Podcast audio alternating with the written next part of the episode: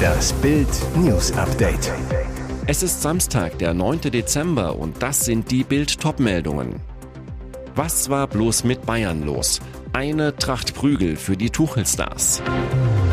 Der Schütze ist auf der Flucht, zwei Männer in Hagen niedergeschossen. Mit 55 Menschen an Bord. Reisebus fängt auf Weg zum Weihnachtsmarkt Feuer. Was war bloß mit Bayern los? Eine Tracht Prügel für die Tuchelstars. Was für eine peinliche Klatsche für die Bayern. Bei Eintracht Frankfurt geht der Rekordmeister mit 1 zu 5 unter, kassiert die erste Ligapleite der Saison und wird dabei phasenweise vorgeführt. Drei Tage nach Nikolaus setzt es eine Tracht Prügel für das Team von Trainer Thomas Tuchel. Die Bayern hatten zuvor letztmals am 29. November beim 0 zu 0 in der Champions League gegen Kopenhagen auf dem Platz gestanden. Aufgrund der wetterbedingten Absage des Unionsspiels am vergangenen Wochenende waren die Münchner so neun Tage ohne Partie. Das merkt man. Die Tuchel-Truppe wird einfach überrollt. Vor dem Spiel hatte Tuchel über die Pause gesagt, Jetzt war die Aufgabe schon, einen Spannungsbogen zu halten. Das gelingt ihm überhaupt nicht. Die Eintracht-Fans haben richtig Spaß, verhöhnen Bayern-Torwart Manuel Neuer und singen Neuer auf die Bank. Klar, sie wollen bei der Heim-EM im kommenden Jahr lieber Frankfurts Kevin Trapp zwischen den DFB-Pfosten sehen. Für die Bayern ist die Blamagenpleite die schlimmste Ligaklatsche seit November 2019. Auch damals verloren die Münchner mit 1 zu 5, natürlich in Frankfurt. Und nicht nur die Bayern-Fans erinnern sich. Es war das letzte Spiel des damaligen Bayern-Trainers Nico Kovac. Den kompletten Spielbericht und alles über die Bundesliga lesen Sie auf Bild.de. Der Schütze ist auf der Flucht. Zwei Männer in Hagen niedergeschossen. Hagen NRW. Es war 14.30 Uhr, als am Steinplatz in Hagen plötzlich fünf Schüsse fielen. Dann lagen zwei Männer verletzt auf der Straße und der Täter konnte flüchten. Was genau zwischen dem Schützen und den Verletzten in der Nähe eines Spielplatzes vorgefallen ist, müssen nun die Ermittlungen der Polizei klären. Die Beamten rückten im Ruhrgebiet mit einem Großaufgebot aus. Rettungskräfte versorgten die Opfer. Wie schwer ihre Verletzungen sind, ist zurzeit noch unklar. Ein Opfer soll in Lebensgefahr schweben. Die Polizei fahndet jetzt in Hagen und Umgebung mit Hochdruck nach dem Täter. Eine Mordkommission hat die Ermittlungen aufgenommen. Mit 55 Menschen an Bord. Reisebus fängt auf dem Weg zum Weihnachtsmarkt Feuer. Grevesmühlen. Dass dieser Brand nicht viel schlimmer ausgegangen ist, muss ein Weihnachtswunder sein. Ein Reisebus mit 55 Fahrgästen fing am Samstag auf der Autobahn 20 nahe Grevensmühlen, Mecklenburg-Vorpommern plötzlich Feuer. Binnen weniger Minuten brannte er komplett aus. Die Touristen waren gegen 9.15 Uhr gerade auf dem Weg von Stralsund zum Weihnachtsmarkt nach Lübeck, als ein Mann im Innenraum des Busses den Brandgeruch bemerkte. Er alarmierte den Fahrer, der den Bus am nächstgelegenen Parkplatz stoppte und sofort alle Personen herausholte. Ein Held, denn kurz darauf stand das Fahrzeug auch schon in Vollbrand. Dabei erlitt der 47-jährige Mann eine leichte Rauchgasintoxikation. Er musste zur weiteren Behandlung in ein Krankenhaus gebracht werden, erklärte die Rostocker Polizeiführerin vom Dienst Isabel Wenzel. Eine 61 Jahre alte Passagierin erlitt einen Schock, alle weiteren Reisenden sind nach jetzigem Stand unverletzt. Wie das Feuer ausbrechen konnte, ist bislang völlig unklar. Die Ursache soll nun der Kriminaldauerdienst der Polizei ermitteln. Die A20 musste auf Höhe des Parkplatzes für circa eine Stunde voll gesperrt werden. Psychologin knackt Ofarim, was Gils neue Gelfrisur bedeutet. Lange Zeit log er. Jetzt macht er optisch kurzen Prozess. Nach seinem Prozessspektakel vor dem Landgericht Leipzig war Gil Ofarim über eine Woche abgetaucht. Der Scham nach den von ihm erfundenen Antisemitismusvorwürfen gegen einen Mitarbeiter des Leipziger Westin Hotels, Bild berichtete, vermutlich erdrückend. Nun ist Ofarim wieder aufgetaucht. Bild fand ihn in seiner Heimatstadt München mit Kurzhaarfrisur statt gewohnt langer Mähne. Mitten in seinem haarsträubenden Lügenskandal macht der Sänger einen klaren Cut. Ein Zeichen an seine Fans? Die Psychologin Christine Baumanns aus Aachen hat eine Erklärung für den radikalen Schnitt. Baumanns zu Bild. Das Abschneiden seiner Haare und die damit erfolgte Typveränderung ist ein äußeres Zeichen, dass Gil Ofarim seinen Charakter verändern möchte. Gerade jetzt sende er damit ein wichtiges Signal. So kurz nach Bekanntwerden seiner Antisemitismuslüge soll jeder sehen können, dass in diesem Mann eine Wandlung vorgeht.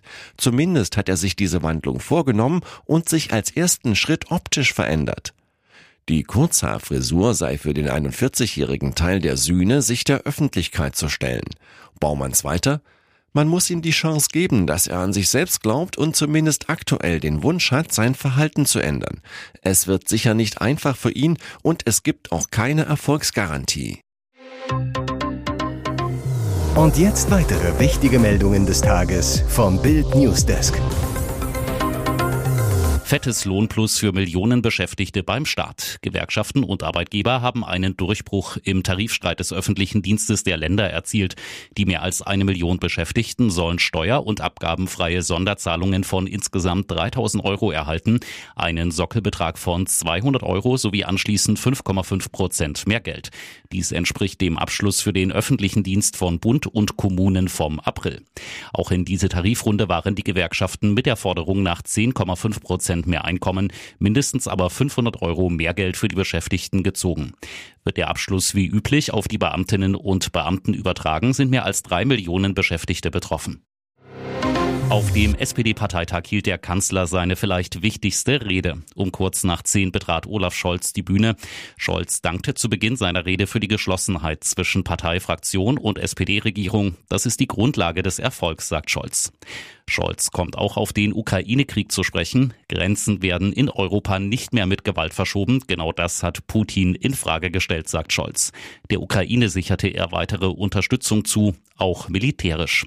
Mit Blick auf den Krieg im Nahen Osten sagte er, Deutschland steht an der Seite Israels und unterstützt das Existenzrecht Israels. Scholz kommt schließlich auch auf die fehlenden Milliarden im Haushalt und den Sparzwang der Ampel zu sprechen und erntet für seine Worte lauten Applaus. Es wird in dieser Situation keinen Abbau des Sozialstaats in Deutschland geben, sagt er. Die Rede kam bei den Genossen sehr gut an. Es gab über fünf Minuten lang Standing Ovations für den Kanzler. Ihr hört das Bild News Update mit weiteren Meldungen des Tages. Künstliche Intelligenz steht nicht nur für Fortschritt, sondern auch für Gefahren. Deshalb hat sich die EU jetzt auf Regeln geeinigt, um den Umgang mit neuer Technologie strenger zu regulieren. Die vorgelegten Regeln setzen klare Grenzen und Verantwortlichkeiten für die Entwickler und Nutzer von KI. So will die EU sicherstellen, dass die Technologie sicher eingesetzt wird. Besonders im Fokus KI-Systeme, die eine hohe Gefahr für Gesundheit, Demokratie, Umwelt oder Sicherheit mit sich bringen. Die EU verbietet bestimmte Anwendungen, die sensible Daten wie sexuelle Orientierung oder religiöse Überzeugungen nutzen. Auch das Auslesen von Bildern aus dem Internet oder Überwachungsaufnahmen für Gesichtserkennungsdatenbanken sind nicht mehr erlaubt. Biometrische Identifizierung im öffentlichen Raum wird es aber weitergeben, aber nur, wenn ein dringender Verdacht besteht, etwa bei der Gefahr eines Terroranschlags oder bei der Suche nach Opfern von Menschenhandel. Ein heiß umkämpfter Punkt denn das EU-Parlament wollte eigentlich ein komplettes Verbot erzielen. EU-Kommissionspräsidentin Ursula von der Leyen begrüßte die Einigung und bezeichnete das Gesetz als weltweites Novum. Sie kann ihr Glück kaum fassen. Malu aus dem Team Toll, Bill und Tom Kaulitz ist The Voice of Germany. Eines war klar am Freitagabend. Ungefähr um Mitternacht wird eins der fünf Finalisten-Talente triumphieren und nicht nur um einen Seat Cupra reicher sein, sondern auch um einen umfangreichen Plattenvertrag beim Label Embassy of Music unterschreiben. Die Coaches Sharon David, Ronan Keating, Bill und Tom Kaulitz und Giovanni Zarella waren beim Start der Show genauso nervös wie ihre fünf Talente. Als Malou aus Team Toll für die Kaulitz-Zwillinge ihren eigenen Song Glacier Rivers performt, erkennt vor allem Ronan, was das für seine eigenen Talente bedeuten könnte.